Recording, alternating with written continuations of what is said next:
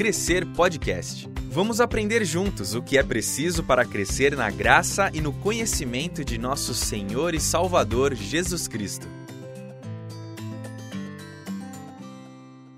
O nosso tema de hoje é se a Bíblia é confiável.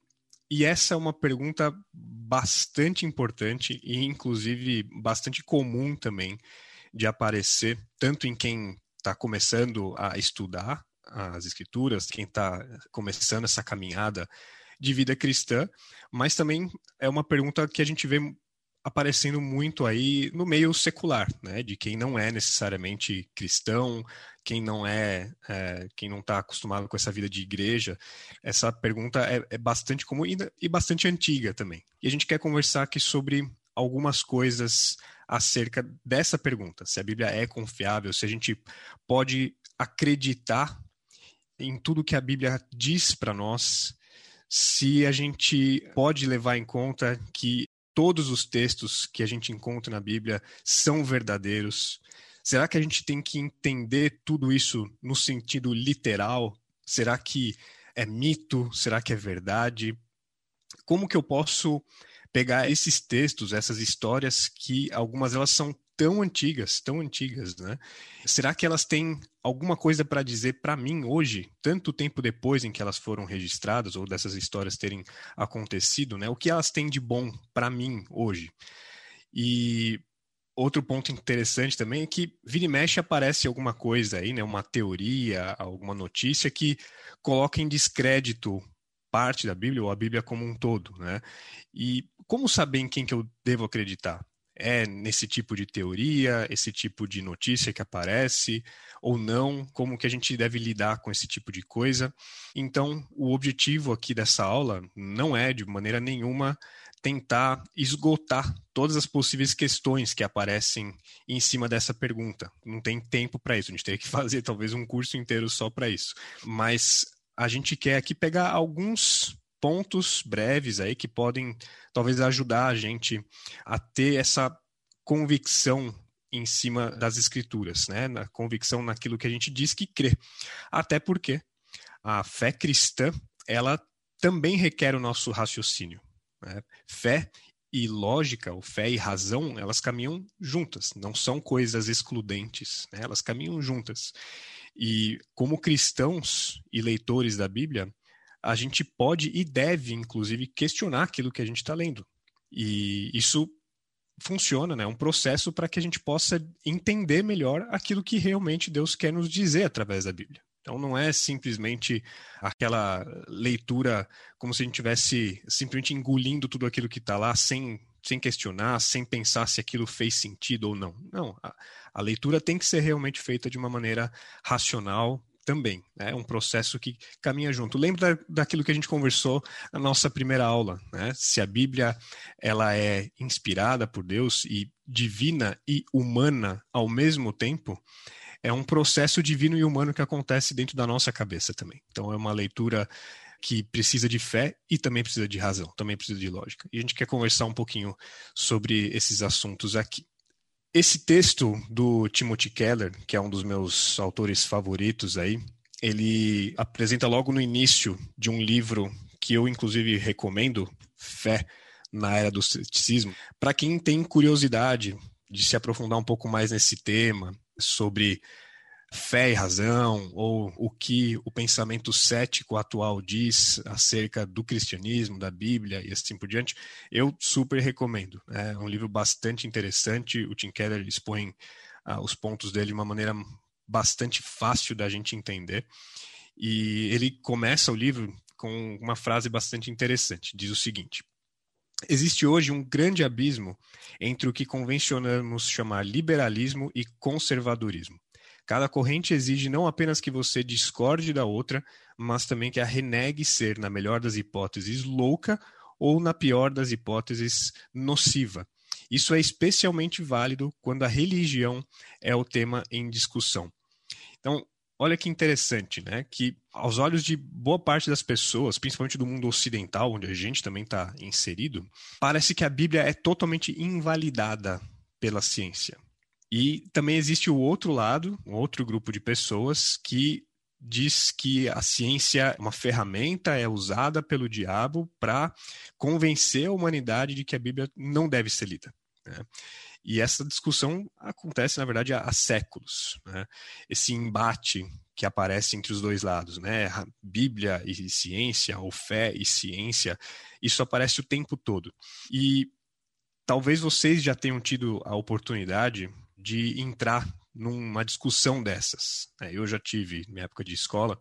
É interessante porque na maior parte das vezes, eu digo isso por experiência própria, quando a gente entra nesse tipo de discussão, na maior parte das vezes, as pessoas que estão lá nesse meio que embate, elas não mudam de opinião depois dessa discussão. Todo mundo entra e sai dessa discussão igualzinho. E, na verdade, a conversa toda muitas vezes pode terminar com uma série de provocações, né, de ofensas às vezes. O pessoal sai meio, meio brigado. Assim. Então, é, é muito difícil de ver esse tipo de discussão sendo levada de maneira séria e não sendo ofensiva. Né?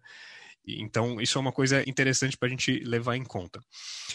E volta e meia aparece aí alguma notícia em talvez algum site ou algum documentário de um canal supostamente é, científico, um, ou então alguma publicação em alguma revista aí, talvez um pouco sensacionalista, sobre alguma descoberta que foi feita ou alguma teoria nova que talvez coloca em descrédito alguma coisa, alguma passagem, algum trecho ou a própria Bíblia inteira, né? Algum personagem, algum acontecimento que está lá descrito. E não é só essa revista que faz isso, mas a super interessante, ela é muito boa, né, em fazer esse tipo de coisa. Volta e meia ela publica alguma coisa nova, e acho que quando acabam os assuntos aí para falar sobre política, alguma coisa assim, eles voltam a falar alguma coisa atacando aí a Bíblia, algum personagem, algum acontecimento que está lá descrito, né? E talvez vocês mesmos já tenham tido a oportunidade de ler alguma dessas publicações. Tem algumas que são curiosas, algumas são até engraçadas, mas no geral a gente sabe que são muito não fundamentadas também. Mas aqui não vem ao caso a gente questionar o que está sendo dito nessas publicações. O importante é a gente saber que essa pergunta, né, ela é colocada muitas vezes aqui dentro do nosso contexto, né? O que é verdade? E como que eu posso saber se eu estou crendo na coisa certa, né? Isso é importante da gente ter na cabeça. E essa pergunta, né, esse embate de Bíblia e ciência, ou fé e ciência, será que ele é verdadeiro? É, será que realmente esse embate faz sentido? Será que a Bíblia é invalidada pela ciência ou que a ciência é invalidada pela Bíblia? É, será que esse embate entre essas duas partes aí é verdadeiro? Será que são realmente duas forças opostas em que uma vai contra a outra? E antes da gente dar sequência, é importante que uma coisa fique muito clara para todos nós. Né? A Bíblia, em momento nenhum, se propõe em ser um livro científico e também, em momento nenhum, ela se propõe a competir com a própria ciência. Isso acontece por um motivo muito simples, né? porque a Bíblia não é um livro científico e ela não vai nos apresentar fatos, dados de uma maneira assim irrefutável, como talvez a gente pode encontrar num livro de ciência. Né? Ela não quer convencer a gente a crer nas histórias que ela está trazendo para nós. Ela não faz isso. Né? E apesar de que a gente encontra muita coisa dentro da Bíblia que já foi, inclusive, comprovada pela historiografia moderna, por arqueologia, geografia e assim por diante. Então, muita coisa já foi comprovada, mas ela realmente não se preocupa em ter esse cunho científico, pelo menos do jeito que a gente hoje está acostumado a entender ciência moderna, né? Também é interessante isso, a Bíblia em momento nenhum tenta convencer a gente da existência de Deus. Então, se você quer ah, encontrar uma literatura que te convença que Deus existe, não é a Bíblia que vai fazer isso, porque ela parte já do princípio que Deus existe. Né? Do início ao fim, ela tem esse pressuposto, né? que Deus existe. A existência de Deus é certa para todos os autores da Bíblia. Mas isso não responde à pergunta que a gente colocou logo de início, né? sobre a veracidade da Bíblia ou se comparada com a ciência moderna. Né? Isso de fato não responde. Então, quando a gente lê a Bíblia, e principalmente o Antigo Testamento, mas não só, a gente precisa se lembrar que esses textos são da antiguidade. São textos muito antigos. Né? A gente comentou que algumas das histórias é, aconteceram aí cerca de quase 4 mil anos atrás. Então é coisa muito antiga. Né? O jeito é, que os autores escrevem, a forma como eles se expressam, é, é distante do, talvez do nosso, em alguns aspectos. Né? E essas pessoas, esses autores e os personagens que viveram então nesse contexto de antiguidade, eles tinham, tiveram um contexto social, cultural muito diferente do nosso. Isso tem muita influência na forma como a gente entende algumas dessas passagens. Né?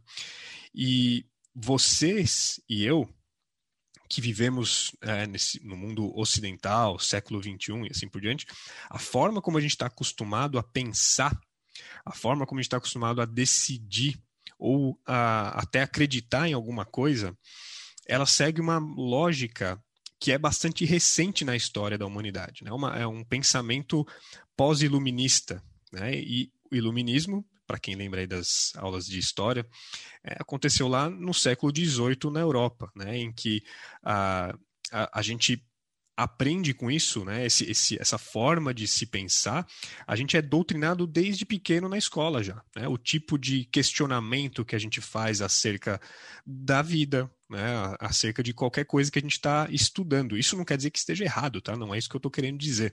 Mas é a forma como a gente pensa hoje.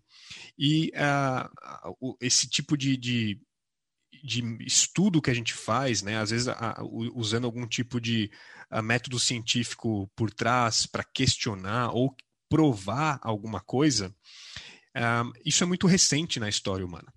E seria muito não só errado, como injusto também a gente levar esse tipo de questionamento para os textos da antiguidade, não só em relação à Bíblia, né? mas já que a gente está falando da Bíblia, vamos pensar nela. Né?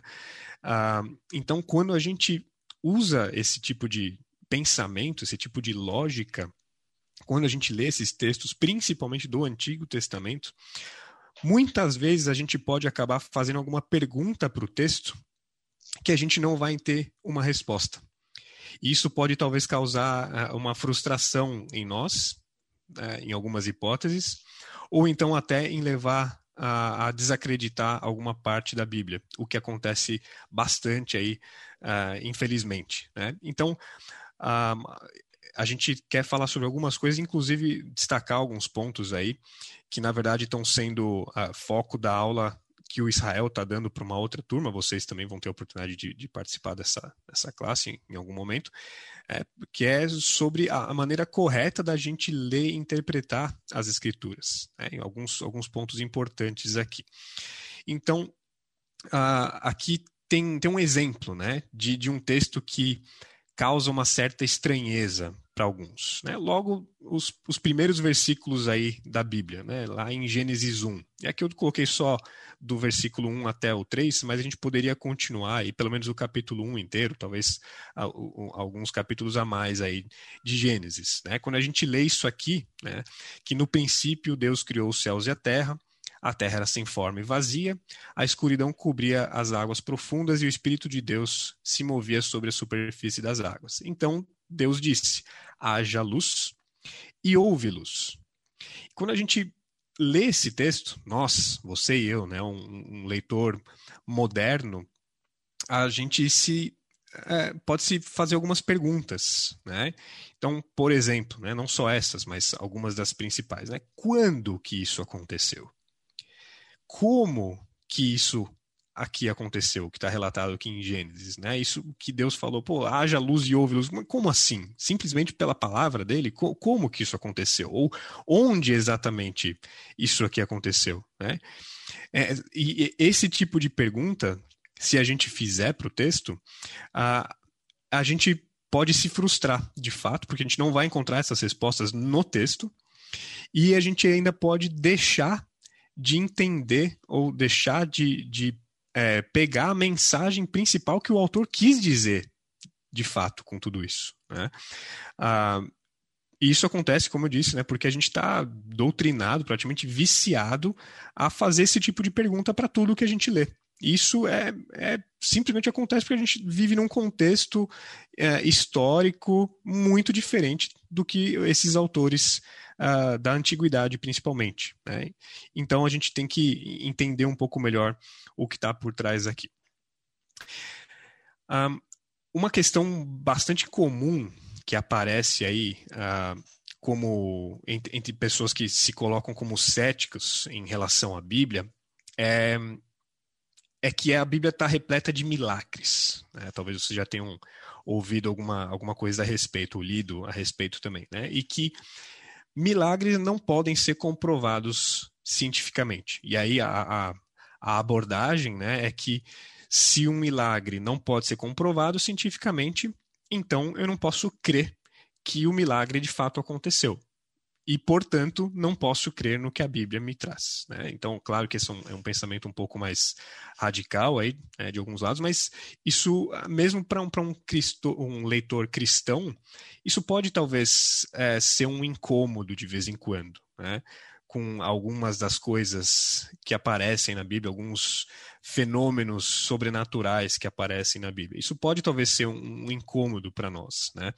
E, e, é interessante porque a, a ciência ela está preocupada em estudar causas naturais, né? De quaisquer fenômenos que sejam, né? De origem física, química, biológica, né? E, e uma vez que a ciência conhece entende essa, essa causa natural para acontecer alguma coisa, né? Acontecer um fenômeno, a, a ciência tenta então não só ah, provar, mas também é, reproduzir esse fenômeno, né? Então, por exemplo, né, com, com as leis da física, né, as leis de Newton, as leis de magnetismo, né, o ponto de ebulição da água, por exemplo. Né? A gente sabe que em qualquer lugar do mundo, a nível do mar, né, que a água vai evaporar né, a 100 graus Celsius. Vai, entrar lá no ponto de ebulição a 100 graus Celsius em qualquer nível do mar. Isso é provado cientificamente e sempre vai acontecer. É, isso pode acontecer com N outras coisas, né? reações químicas, reações físicas e assim por diante. Ah, mas com milagres isso é diferente né? porque os milagres não são naturais, são justamente sobrenaturais. Eles não têm uma causa natural e, portanto, eles não podem ser explicados, comprovados ou mesmo reproduzidos através dessa forma que a ciência é, usa para pensar, para elaborar os teoremas e assim por diante. Né? É, a gente pode pensar em alguns dos exemplos, tem muitos aí na Bíblia, né? Alguns mais próximos aí, talvez, os milagres de Jesus, né? A multiplicação dos pães e peixes, por exemplo. É, como, como que isso aconteceu, né? É, Deus, Jesus pegou lá alguns pãezinhos, alguns peixinhos e multiplicou isso para uma multidão. Como, como foi isso? É, como, como que isso aconteceu? É, a, gente, a gente vê outras, né? Jesus transformando água em vinho. A gente vê Jesus curando pessoas, inclusive de diversas formas diferentes, né? Às vezes é só pela palavra, às vezes é, é in, pegando um pouquinho de saliva e colocando lá sobre a pessoa. Às vezes a pessoa encosta nas vestes de Jesus e já é curada. E, mas isso acontece, né? A gente vê esses relatos o tempo todo, não só no Novo Testamento, mas no Antigo Testamento também, né? Como que a gente consegue explicar essas coisas? É, Jesus andando sobre as águas, Jesus ressuscitando como que a gente explica essas coisas, né? E isso são coisas que de fato a ciência não consegue explicar. Mas ok, né? Se a gente simplesmente parasse por aqui e falar que não, a ciência não pode explicar os milagres porque ah, os milagres são sobrenaturais e a ciência não consegue é, comprová-los, tá? Ok, mas isso é meio que uma carteirada, né? A gente não a gente não seria muito simplista parar por aqui. Mas isso é importante também da gente ter na nossa cabeça. Olha o que o Tim Keller também diz aqui no livro que eu comentei com vocês. Né? Para ter certeza de que milagres não acontecem, você precisaria estar absolutamente convencido de que Deus não existe. E isso é um elemento de fé. A existência de Deus não pode ser provada e nem desacreditada pela experiência científica. Isso é bastante interessante da gente pensar, porque uh, quando alguém diz que a crença na Bíblia é algo ilógico, irracional e talvez até burro. É, esse é um dos motivos pelos quais alguns cristãos têm até vergonha de falar que creem na, no Evangelho, que creem na Bíblia, né? A gente, a gente, pode ficar com essa impressão de que, putz, o pessoal vai achar que eu sou burro, né?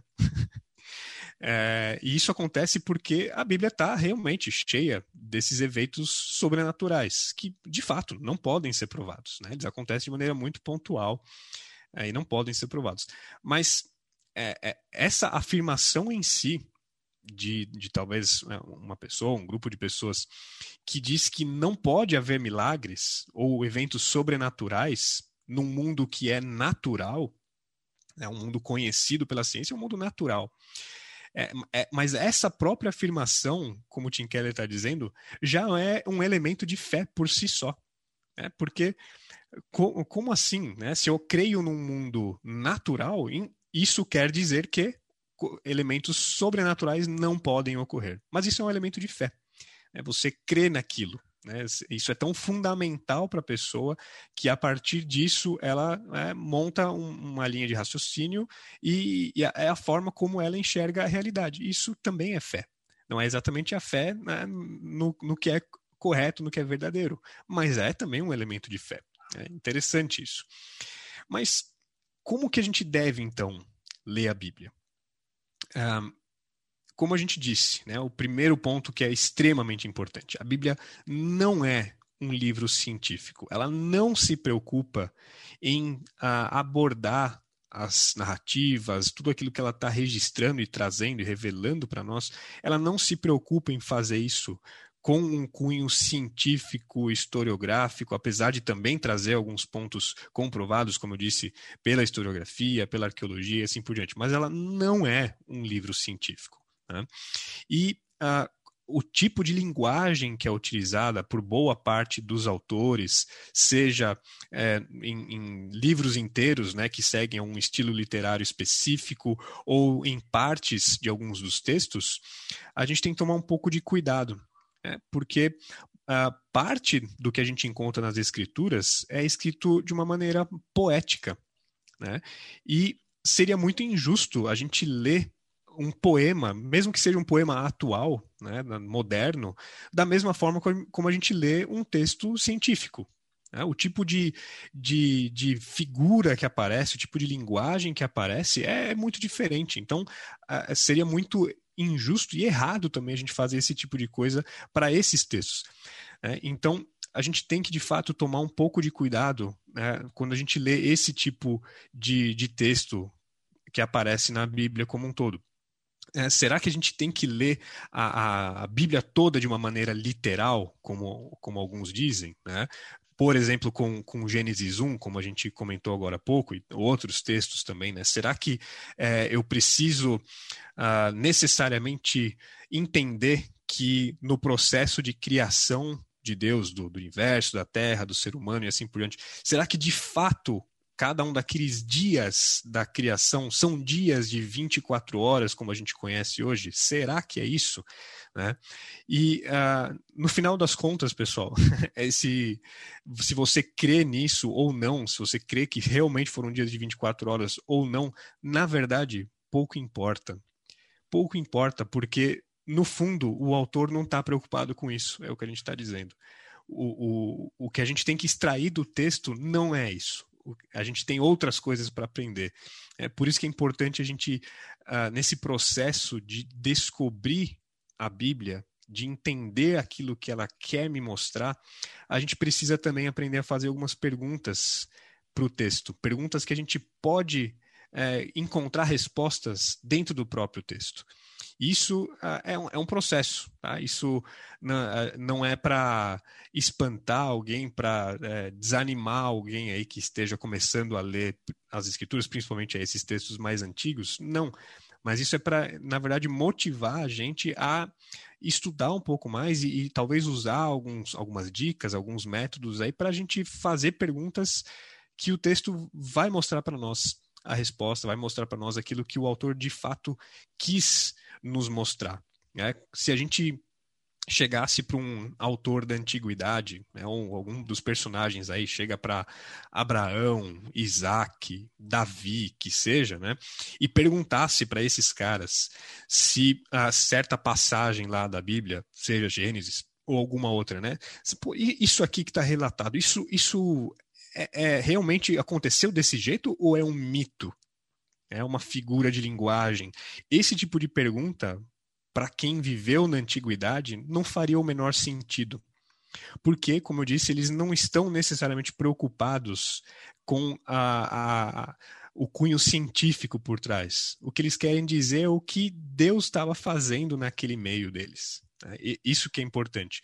Mas uh, como que a gente faz, então? Como que a gente sabe o tipo de pergunta correta a ser feita para o texto? Né? Então, eu vou dar um exemplo só usando aqui o mesmo texto de Gênesis que a gente mostrou agora há pouco, né? Gênesis é, 1, de 1 a 13. Então, quando a gente lê é, esse texto, o mais importante aqui não é necessariamente a gente fazer aquelas perguntas do como ou do onde né, isso tudo aconteceu, mas sim né, quem fez essas coisas e por que fez. É, é, é, a partir dessas perguntas, por exemplo, né, não são sempre essas que a gente vai usar, mas aqui é um exemplo interessante, mas é a partir talvez dessas que a gente vai começar a entender o que o autor de fato quis mostrar para a gente. Né?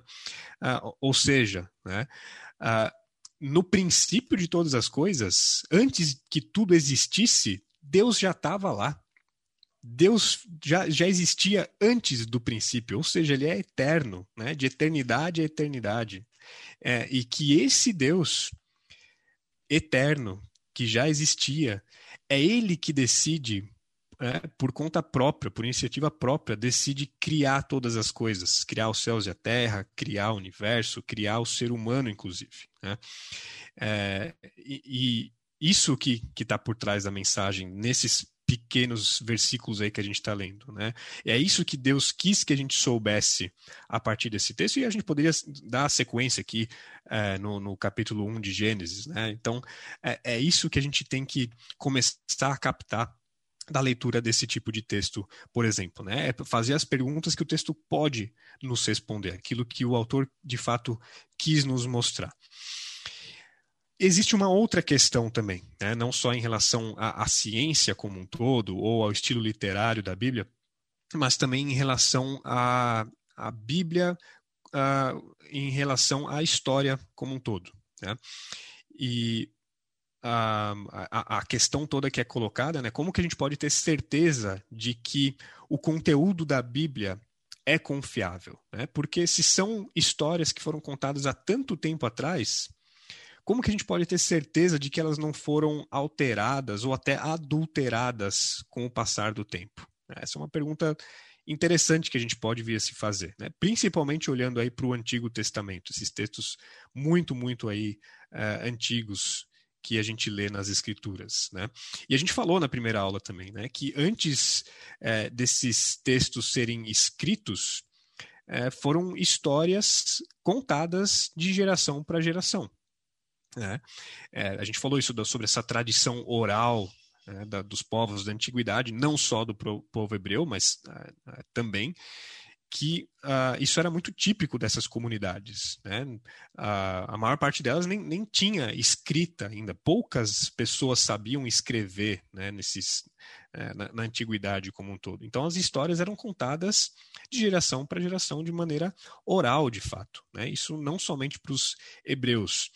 Mas uh, ainda assim, mesmo tendo ah, essa tradição oral, né, é, isso já era considerado sagrado para os hebreus como um todo, para o povo de Deus. Porque ah, para eles, ser fiel às histórias que eles estavam contando, isso era inegociável para eles. É, então, uma geração contando para outra o que aconteceu uh, sobre as origens do seu povo, as origens uh, né, de, de, como as coisas começaram, como que as tribos foram uh, formadas, como que elas se dividiram e tudo mais. Não é simplesmente a história do povo, mas é a história desse povo caminhando com Deus. É, contando o que Deus estava fazendo através é, do povo e no meio do povo. Então, isso, desde o início, tinha esse tom muito claro de, do sagrado para os hebreus. Né? E isso também fez com que, é, quando eles contassem as histórias para as gerações seguintes, eles se preocupavam muito em manter essas histórias é, inalteradas. Inclusive, eles usavam, é, decoravam essas histórias é, em forma de, de, de poemas, de músicas, de cânticos, para facilitar também a forma como eles aprendiam e passavam essas informações para as gerações seguintes. E a gente também comentou lá na primeira aula sobre os tais dos escribas, né, que eram aqueles responsáveis por fazerem as cópias das escrituras. Esses caras que tinham um grau de instrução muito, muito alto, né? É, que eram uh, os caras que copiavam à mão, de fato, todos os textos, né, as, as porções da Bíblia uh, conhecida na época.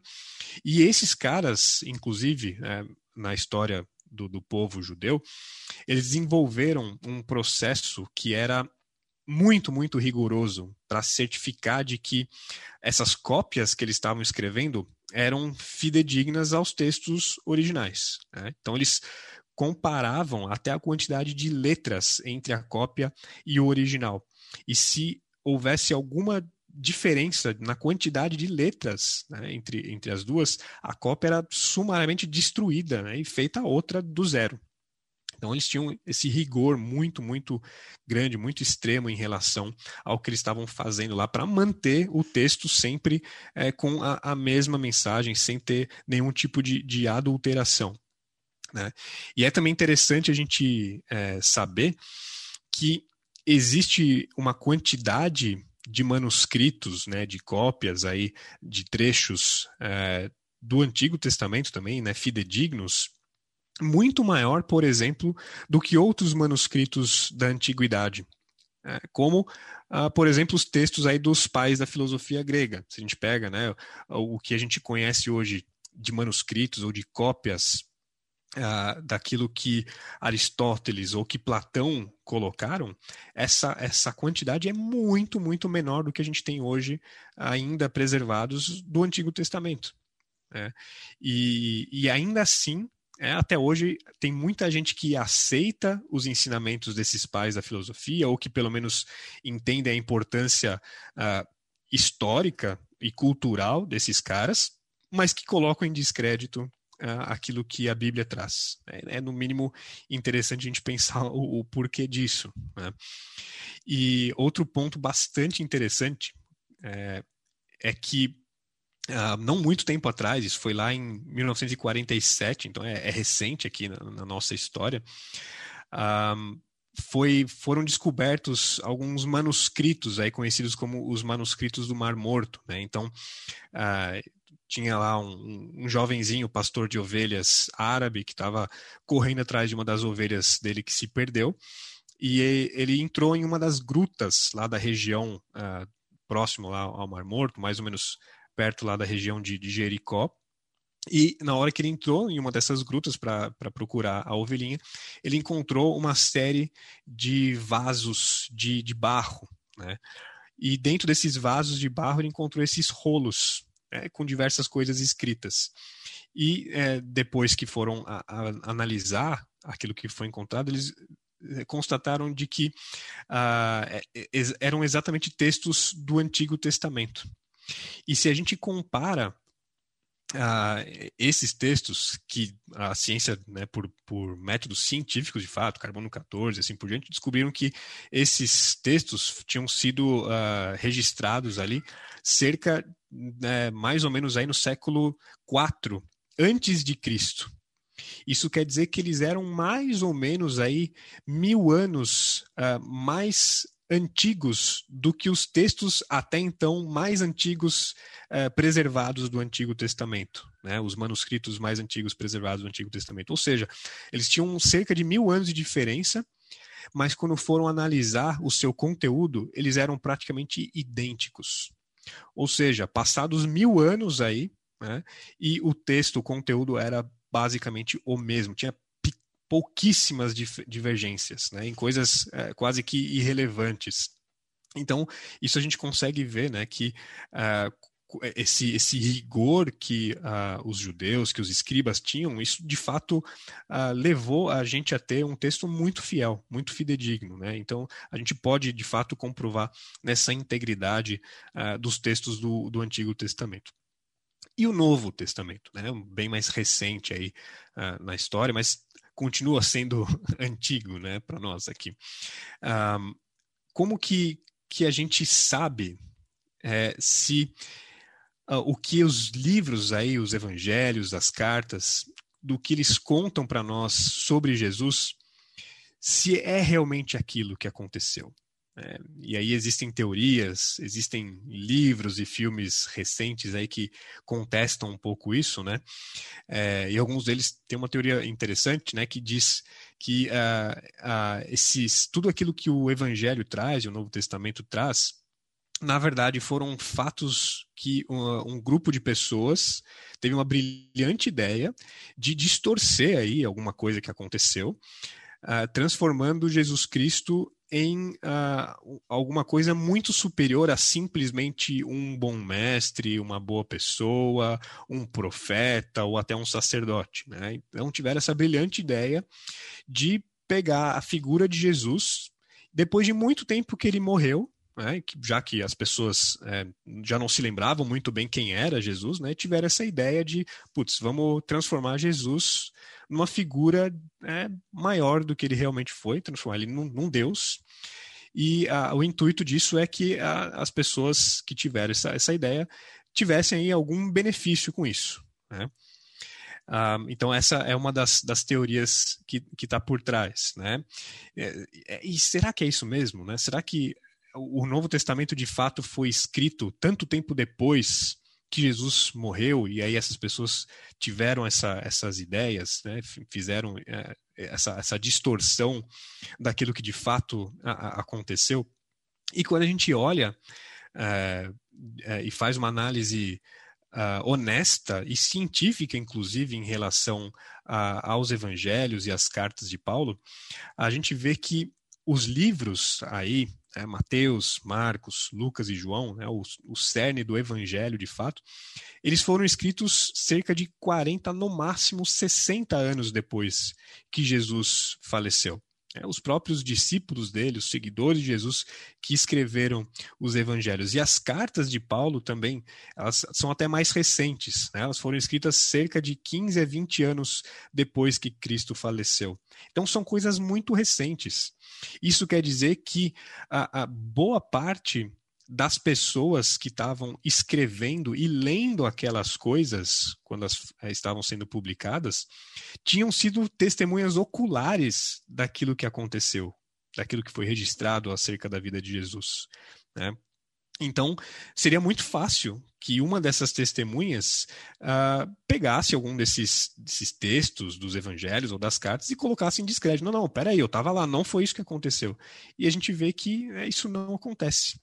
É, e é, é, até interessante a gente pegar aqui um texto uh, que Paulo uh, coloca lá em 1 Coríntios 15, 3 a 6, dizendo o seguinte: Eu lhes transmiti o que era mais importante e o que também me foi transmitido Cristo morreu por nossos pecados, como dizem as Escrituras. Ele foi sepultado e ressuscitou no terceiro dia, como dizem as Escrituras. Apareceu a Pedro e mais tarde aos doze. Depois disso, apareceu a mais de 500 irmãos de uma só vez, a maioria dos quais ainda está viva, embora alguns já tenham adormecido.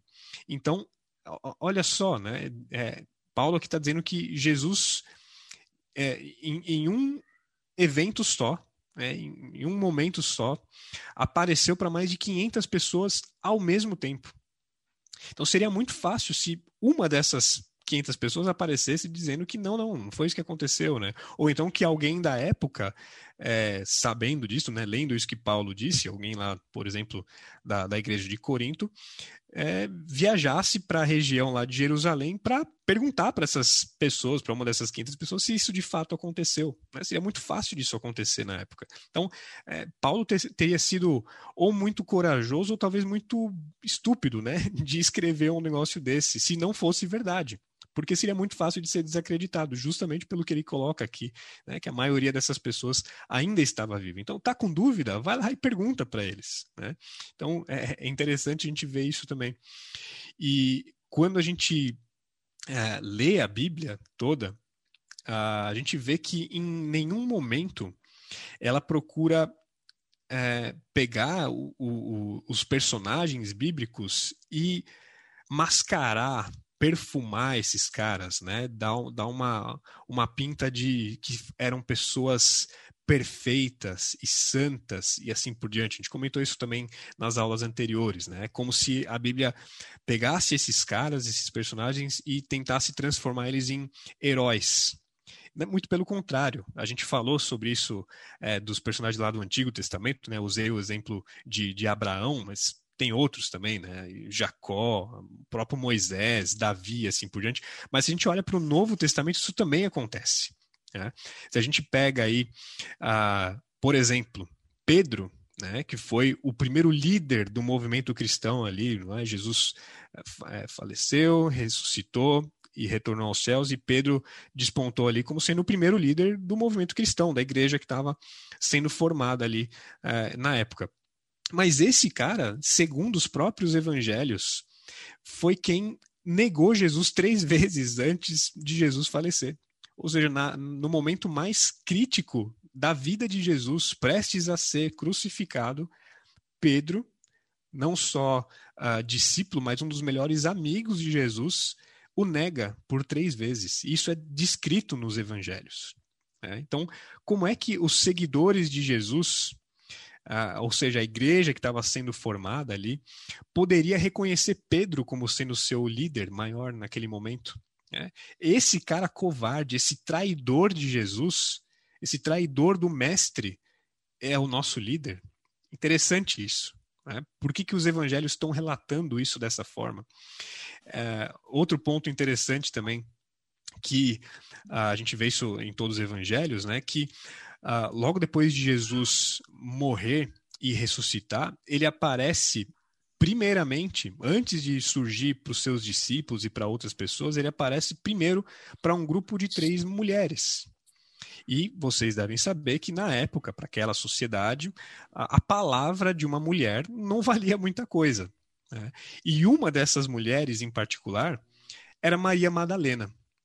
E se a gente para para é, entender um pouco quem era Maria Madalena, né? e, e para quem tem ainda a concepção de que Maria Madalena é, é prostituta, isso na verdade é, é uma interpretação. Uh, é, não, não, isso não está descrito de forma clara na Bíblia, né? mas é, isso, essa confusão é feita uh, uh, historicamente, mas se a gente for ver quem era Maria Madalena e o que a, a Bíblia uh, descreve sobre a sua vida, por exemplo, lá em Lucas, no capítulo 8, a gente vê que Maria Madalena estava possuída por sete demônios e que Jesus vai lá e cura Maria Madalena desses sete demônios. Ou seja, Jesus escolhe, depois de falecer, ressuscitar, vencer a morte, aparecer para um grupo de mulheres que tinham a sua palavra é, muitas vezes invalidada ou desacreditada pela sociedade machista da época, sendo que uma dessas mulheres ainda era a, Maria Madalena, que tinha sido uh, conhecida por ser alguém que tinha problemas né, graves, aí sejam espirituais ou qualquer outra coisa do tipo. E Jesus chega para ela ou para esse grupo de mulheres e não para os seus discípulos, não para Pedro, não para João, né, aqueles que eram mais próximos, ele não chega para ela, né, como sendo a, a responsável ou a primeira responsável por transmitir a mensagem das boas novas, da ressurreição para os demais. Olha que interessante, né? Por que, que Jesus escolhe fazer isso? E por que, que isso está relatado nas Escrituras? Se a gente pegar o próprio Jesus, a figura de Jesus, né, e como que ele é registrado ali nas escrituras, né, uh, a, gente, a gente vê lá que pouco antes dele ser é, preso e crucificado, ele ora para Deus afastar dele aquele cálice, né? Ou seja, Deus, se for possível, que eu não morra. Eu gostaria muito de não morrer, Deus, mas mesmo assim faça a sua vontade. Olha que interessante isso, né? Porque Jesus não era Deus. Então, por, por que, que Jesus, sendo Deus, ora isso? falando que ele não queria morrer, ele estava sofrendo, né? suou sangue. Olha que interessante, por que, que a Bíblia relata isso, né? mostrando esse momento de, de uma, uma. Parece que é uma fraqueza de Jesus. Né? Por que, que ela relata esse tipo de coisa? Né? Então, por que, que esse grupo de pessoas, essa teoria que rola aí, né, é, de que essas histórias foram inventadas ou distorcidas, por que, que então esse grupo decidiu contar as histórias desse jeito, dessa maneira, né? Que a gente pega esses personagens ou outros também que a gente poderia citar. Né? E existem ainda outras teorias que dizem que a história toda do cristianismo e do evangelho isso foi inventada é, para que as pessoas no poder político da época pudessem então se beneficiar de alguma forma com, com essa história. Né? E a gente vê que, na verdade, o tempo todo, Jesus e os seus discípulos, na verdade, eles atacam ferozmente as estruturas políticas da época. Então isso cai por terra com uma, uma simples leitura da própria Bíblia. Né? E é interessante isso, né? que o Novo Testamento não nasceu das mãos aí de reis, de sacerdotes, das figuras que estavam no, no poder política ou de pessoas que eram uh, socialmente influentes. Não, o Novo Testamento, né, o, o, o Evangelho, a mensagem toda de proclamação do reino de Deus, ela nasceu a partir de pessoas extremamente simples, é, de, de, pescadores às vezes iletrados, de mulheres né, que ah, eram, eram tomadas por descrédito pela sociedade. Olha que interessante isso, né? É, e, de, de um Deus que se tornou homem da maneira mais simples possível. Né? E por que, que alguém inventaria então essas histórias desse jeito?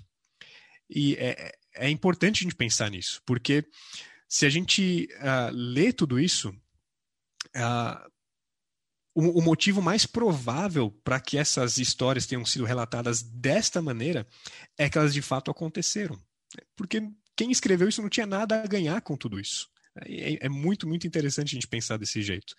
E quando a gente olha também a para o Novo Testamento, existe uma quantidade de manuscritos, de cópias, ou pelo menos de fragmentos dessas cópias, muito, muito grande. Inclusive, um deles, um dos mais antigos aí, é, que é esse que vocês estão vendo, o fragmento P52, um famoso, está exposto né, em, num museu lá em Manchester, na, na Inglaterra. É, então, é um pedacinho de papiro, né, com alguns textos aí, algumas palavras que são possíveis de identificar, que uh, são, uh, na verdade, partes aí do Evangelho de João.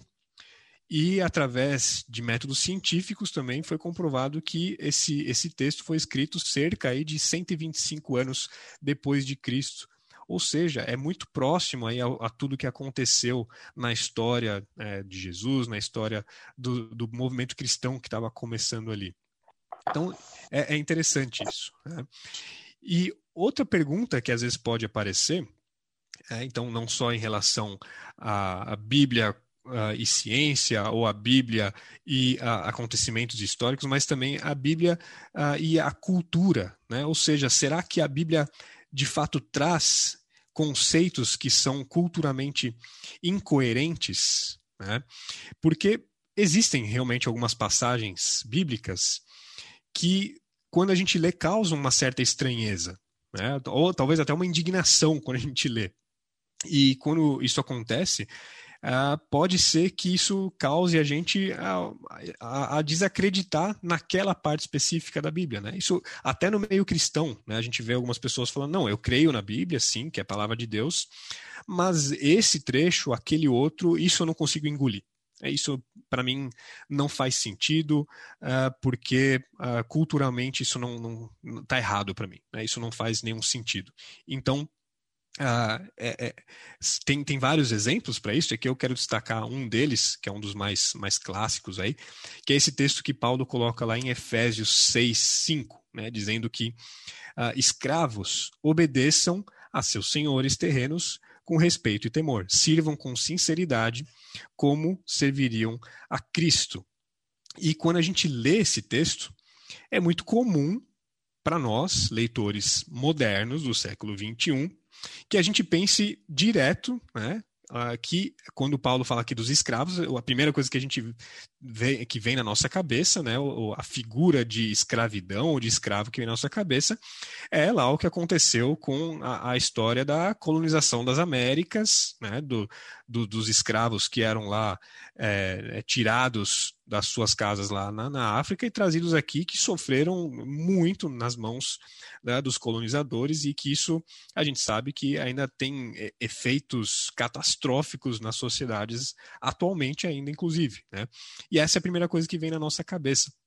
Só que quando a gente faz uh, uh, uma, uma leitura desprovida desses conceitos, talvez, que a gente tem, e pode até pegar outras fontes históricas da época, não só a Bíblia, a gente vê que durante o Império Romano, que é né, justamente a época em que Paulo estava escrevendo isso, e para o público para quem ele estava escrevendo, uh, era muito comum dos escravos serem muito similares a pessoas livres. Né? Se você olhasse para a população, para o pessoal andando assim na rua, você não ia saber quem que era livre, quem era escravo. Eles poderiam ter, inclusive, o mesmo jeito de se vestir, o mesmo jeito de falar. Era muito comum, às vezes, dos escravos terem um grau de instrução superior aos seus senhores. Né? A escravidão, muitas vezes, acontecia porque a pessoa declarava falência ela devia uma certa quantidade de dinheiro para uma pessoa e não tinha como pagar, e então ela pagava com o serviço, com a mão de obra. É, então, é muito diferente do que a gente conhece por escravidão. Inclusive, naquela época, os escravos poderiam ganhar salário e comprar sua liberdade de volta. É, podiam comprar, podiam ter bens, podiam ter residência própria, assim por diante. Então, quando a gente lê isso, é importante que a gente tenha isso em mente. Mas, ao mesmo tempo, Paulo não está aqui também querendo dizer que ele concorda com a escravidão, que ele é conivente com isso. Não, ele não está querendo mudar as estruturas sociais e culturais daquela época. Ele está dizendo simplesmente para o público que está lendo aquela carta. Até porque as igrejas da época que estavam se formando eram compostas por gente de várias classes sociais, escravo e livre, andando juntos ali. Né? louvando juntos a Deus, cultuando juntos Deus, lendo as escrituras juntos. E se a gente der a chance de Paulo se explicar aí, para a gente entender o que ele quis dizer, basta a gente dar a sequência no texto. Olha só que ele coloca no versículo 9 aí, do mesmo capítulo de Efésios. Senhores, assim também tratem os seus escravos. Não os ameacem. Lembrem-se de que vocês e eles têm o mesmo Senhor no céu e ele não age com favoritismo. Olha o que Paulo está fazendo aqui, né? nivelando essas duas classes. Ou seja, no final das contas, escravo, senhor, são iguais perante a Deus. Ambos são pecadores, ambos carecem da misericórdia, da graça de Deus. Né? Isso, essa posição de Paulo, a gente vê ela sendo reafirmada em outros textos, como por exemplo esse de Gálatas 3, 26 a 29, que ele diz que, pois todos vocês são filhos de Deus por meio da fé em Cristo Jesus. Todos que foram unidos com Cristo no batismo se revestiram de Cristo. Não há mais judeu, nem gentil, escravo, nem livre, homem, nem mulher, pois todos vocês são um em Cristo. E agora que pertencem a Cristo, são verdadeiros filhos de Abraão, herdeiros deles segundo a promessa de Deus. Então, olha só de novo, Paulo colocando no mesmo patamar as estruturas da época. Né? Então, judeu e gentil escravo e livre, homem e mulher. É, e, e isso aqui, para quem estava recebendo essa informação na época, isso já era uma nova maneira de pensar, né? colocando é, como, como paridade essas, esses grupos sociais da época, né? inclusive homem e mulher, como a gente vê. Né? Então, quando a gente lê a Bíblia, a gente pode talvez chegar a alguma conclusão a respeito da mensagem que o autor está trazendo, que ele nunca teve intenção de transmitir, como é o caso aí da escravidão que a gente viu. E aí a gente acaba distorcendo esse texto. Então, isso quer dizer que a gente precisa fazer, em algumas situações, uma leitura um pouco mais cautelosa. Deixar de lado esses preconceitos. Né? E realmente, existem algumas passagens da Bíblia que são um pouco mais difíceis da gente compreender numa leitura inicial. Isso talvez vai demandar uma análise um pouco mais aprofundada, talvez pegar um texto auxiliar para ajudar a gente, fazer perguntas para alguém que já estudou e assim por diante, isso faz parte. Mas, na sua grande maioria, a Bíblia é muito clara acerca da sua mensagem central. Então, esse cuidado que eu estou colocando aqui, ele tem que ser tomado de fato, mas no geral a mensagem da Bíblia ela é bastante clara e não vai trazer essa dúvida como nessa passagem que a gente colocou aqui como exemplo. Tá? E aí a gente volta para a nossa pergunta inicial. A Bíblia é confiável? Posso crer nessa mensagem que ela está trazendo para mim?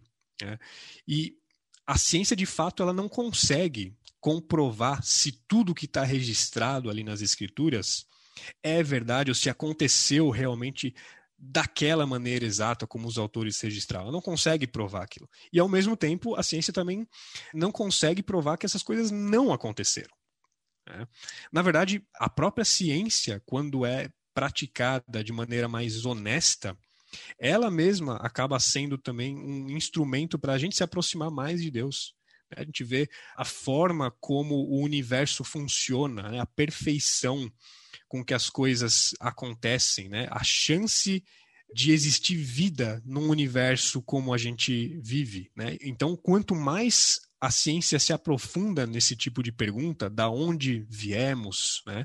e como que essas coisas existem, da forma como existem, isso nos aproxima ainda mais de Deus, né? E é interessante isso. Por mais que você talvez não goste desse autor, do pastor Ed René Kivitz, talvez ache ele polêmico e tudo mais, aqui eu não vou entrar nesse mérito, mas ele colocou uma frase bastante interessante acerca da Bíblia. Diz que a Bíblia Sagrada não foi escrita para convencer você a crer em Deus ou para mostrar as vantagens de se crer em Deus, mas foi escrita para ensinar você a viver se você crer. Então, se você crê, então leia a Bíblia, que ela vai te mostrar a lógica e o sentido da sua fé.